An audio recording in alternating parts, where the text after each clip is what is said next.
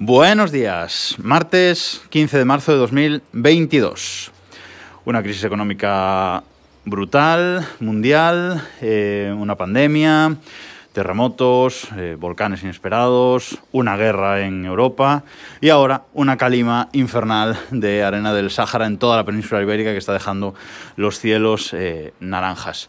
No quiero a nadie de mi generación, absolutamente a nadie menor de 35 años, quejarse escucharlo quejarse de que no tiene anécdotas para sus nietos en el futuro. ¿eh? No quiero escuchar absolutamente a nadie.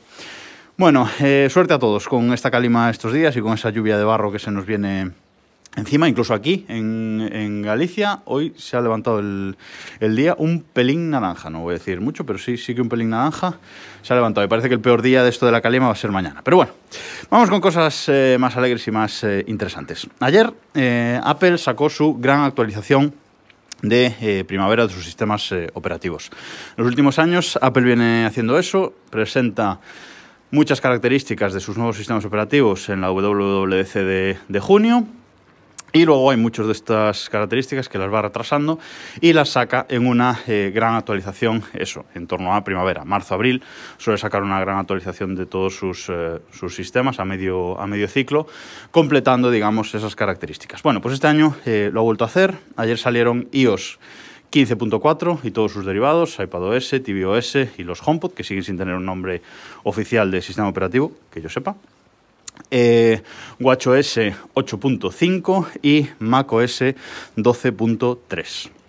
Bueno, de, estos, de todos estos sistemas eh, operativos, creo que hay tres características a, a, destacar y es un poco lo que voy a, a comentar hoy. La primera, nuevos emojis. Esto siempre está bien. O sea, ya no sé cuántos emojis hay, no sé cuáles son los nuevos y cuáles no, pero nuevos emojis siempre es bien. Siempre formas de, expres de expresarse mediante pequeños dibujitos. Eso siempre está bien y a quien se queje, pues eh, allá él, pero eh, no sobran, nunca sobran. Bueno, eh, otra característica, quizás más interesante para, para algunos. Face ID, reconocimiento de Face ID con mascarilla y sin la necesidad de un eh, Apple Watch. Dos años después de que, como decía ya, nos encerraran a todos y de que empezara, entre comillas, la pandemia para nosotros en, España, Apple por fin ha sacado esta eh, característica. Un año tardó en sacar el desbloqueo del iPhone con Apple Watch. Ya sabéis, si el iPhone, eh, los iPhone con, con Face ID, con reconocimiento eh, facial, detectaban que llevábamos una mascarilla, comprobaban si llevábamos el Apple Watch en la muñeca y, si, y cerca, y si así era, pues nos desbloqueaba el iPhone. Esto, pues, eh, me ha estado bien hasta ahora, no ha funcionado bastante bien, aunque en ocasiones fallaba y en ocasiones era un pelín, un pelín lento, no me voy a quejar mucho, mmm, pero bueno, no era una solución eh, perfecta. Bueno, pues con esta eh, actualización de iOS 15.4, eh, que os recomiendo a todos que ya vayáis a, a, descargar rápidamente, Apple lo que ha habilitado es, si llevamos mascarilla, desbloqueo sin necesidad del Apple Watch. Lo que nos pide Apple una vez instalamos esta actualización es realizar un nuevo reconocimiento facial, porque lo que hace eh, el iPhone, cuando llevamos una mascarilla, este reconocimiento eh, se hace sin llevar la mascarilla, ¿vale? Pero el iPhone lo que se centra es en la zona de los ojos. Capta, digamos, más detalles de la zona de, nuestros ojos y desbloquea el iPhone solamente con esa parte superior eh, de la cara. Yo lo he hecho y funciona muy bien, la verdad. El desbloqueo el desbloqueo con, con, mascarilla funciona de forma perfecta, como si, como si no la lleváramos. Eh, entiendo que es menos eh, seguro, un poco menos eh, seguro, pero de momento no he encontrado a nadie que me desbloquee el iPhone eh, con, con, mascarilla sin, sin, mi cara. esto se configura, si no sale uh, tras la actualización, esto se configura en ajustes, Face ID y código, ¿vale? Y ahí ahora tenemos un montón de opciones en teoría viene activado por defecto, ¿vale? Pero si no, podemos ir ahí y activar eh, un switch que nos pone un interruptor que pone Face ID con mascarilla. Ahí nos pedirá un nuevo escaneo, ¿vale?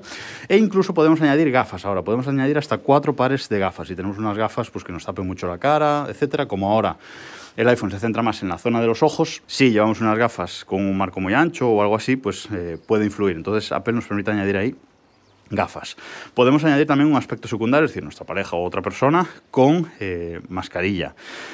Y luego eh, podemos seguir teniendo activado lo de Apple Watch, es decir, si por cualquier eh, cosa, reconocimiento sin mascarilla falla, reconocimiento con mascarilla eh, falla también, pues porque llevamos algo más tapada la cara o la parte superior de la cara o lo que sea, pues sigue estando la opción del desbloqueo con el eh, Apple Watch. Con lo cual, ahora quien tenga un iPhone con Face ID eh, no se puede quejar mucho. Ah, eso sí, esta característica solo está disponible en el iPhone 12 y en el iPhone 13.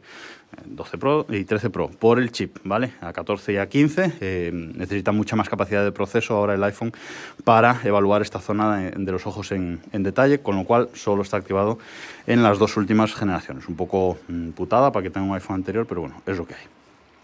Y la tercera y última característica que, voy a comentar eh, hoy, que han traído estos sistemas operativos, es control universal. Esto digamos que era fue una de las características eh, más importantes anunciadas por Apple, como digo, en junio del año pasado, pero no ha llegado hasta ahora. Esto combina, es una combinación de las actualizaciones de iPadOS 15.4 y de macOS 12.3. ¿Qué es esto del control universal? Bueno, pues básicamente poder controlar el iPad desde nuestro Mac utilizando el ratón y el teclado que ya está enganchado a, nuestro Mac.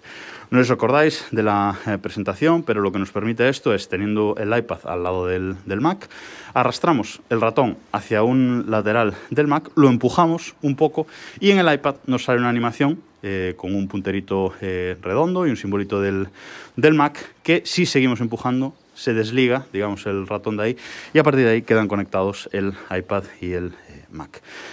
En el iPad, en ajustes y en, handoff, en general y handoff, uh, ahí viene activado por, por defecto, que ya haya visto, la posibilidad de utilizar esto, pero en MacOS no.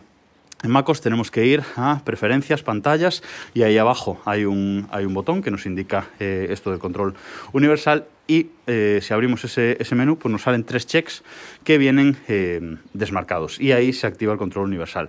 Destacar que en el iPad no, pero en el Mac esos controles vienen marcados como beta. O sea que todavía la característica está ahí regulinchis. Pero bueno, marcamos, hay tres checks, como digo. El primero es para activar el, activar el sistema de Universal Control. El segundo es para que nos permita usar el teclado y el ratón eh, del Mac cuando estamos conectados al iPad. Y el último es para que eh, recuerde esa conexión. Yo el último lo he dejado desmarcado porque, bueno, cada vez que me quiera conectar, pues hago la conexión y, ya está. Tenemos que tener, tenemos que tener eh, bueno, funciona con cualquier iPad Pro y con un montón de modelos de iPad, pero no, mm, no los tengo a mano, vaya. Eh, y yo, eh, que en casa tenemos un iPad Pro de 2018, pues funciona perfecto. Ayer lo estuve probando y la verdad es que funciona genial. Hay que tener el iPad desbloqueado al lado del Mac, cerca. Y bueno, luego, como digo, en el Mac simplemente arrastramos hacia un lado hacia otro el Mac no detecta dónde está el iPad, pero si nosotros vamos hacia un lado, hacia la derecha, pues eh, el sistema supone que el iPad está en la derecha. Y si vamos hacia la izquierda, supone que está en la eh, izquierda. Como digo, arrastramos el ratón hacia un lado, empujamos un poco y ya se nos conecta. El iPad se conecta como una pantalla secundaria y cuando el ratón está en la zona del iPad, hacemos un clic por ahí, pues podemos usar, como digo, tanto el ratón como el eh, teclado, ¿vale? Podemos usar el teclado del propio Mac para escribir cosas en el, el iPad. Está genial. Y sobre todo una característica que me ha molado mucho y he estado jugando con ella es arrastrar elementos, ¿vale? Arrastrar archivos, arrastrar fotos entre el iPad y el, y el Mac directamente. Eh, con el ratón se arrastra de un lado a otro y se transfieren los eh, archivos. Está genial. Es un paso más allá de, la integración que teníamos eh, hasta ahora de usar el iPad como segunda pantalla del, del Mac. Bueno, pues esto es un pasito más allá. Y como digo, el Mac está en beta, pero sigue funcionando muy bien. Nada más por hoy. Si no habéis actualizado, dadle hoy a, todas las, eh, las, actualizaciones, actualizar todos vuestros sistemas, que todo funciona bien. Y nada más por hoy. Nos escuchamos mañana.